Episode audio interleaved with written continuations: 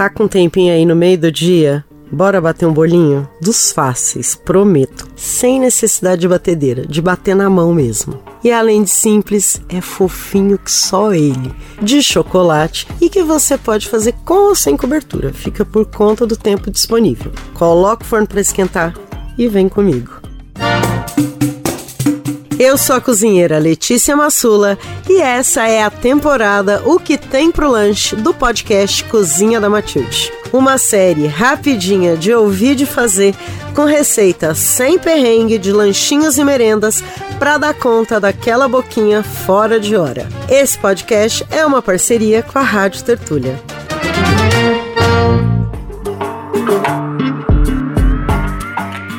Para um bolo de chocolate fofinho, sem batedeira, você faz assim, ó. Numa tigela, você vai peneirar uma xícara e meia de açúcar refinado, juntar três ovos, clara e gema, uma pitada de sal e você vai bater com o batedor de arame até incorporar bem o açúcar nos ovos e ficar um creme amarelo. Aí você junta uma xícara de cacau em pó peneirado também e bate até incorporar. Junta duas xícaras de farinha de trigo, também peneirada, e continua batendo tudo junto até incorporar a farinha também. Acrescenta meia xícara de óleo e incorpora misturando.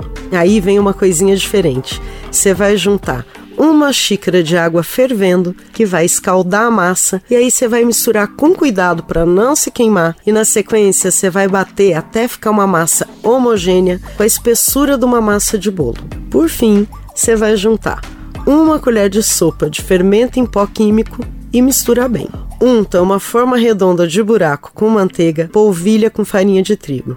Coloca a massa na forma, leva o forno que você já acendeu lá atrás quando a gente começou a fazer o bolo e deixa assar na potência alta por 25 minutos. Aí você baixa o fogo e deixa mais 20 minutos para o bolo assar no meio. Depois desse tempo, você vai fazer o teste do palito. Espeta o bolo com palito comprido. Se ele sair limpo, tá assado. Se não, você deixa mais um pouquinho.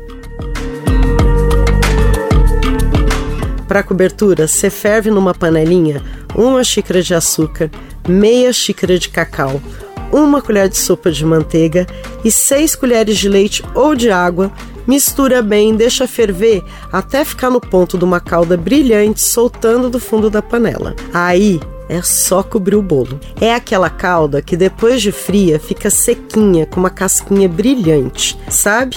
Então, essa aí. Gostou? Então, pode gastar essa receitinha aqui e até tirar aquela foto lindona para as redes sociais. Merenda de luxo, meu bem. Beijos e até! Fui!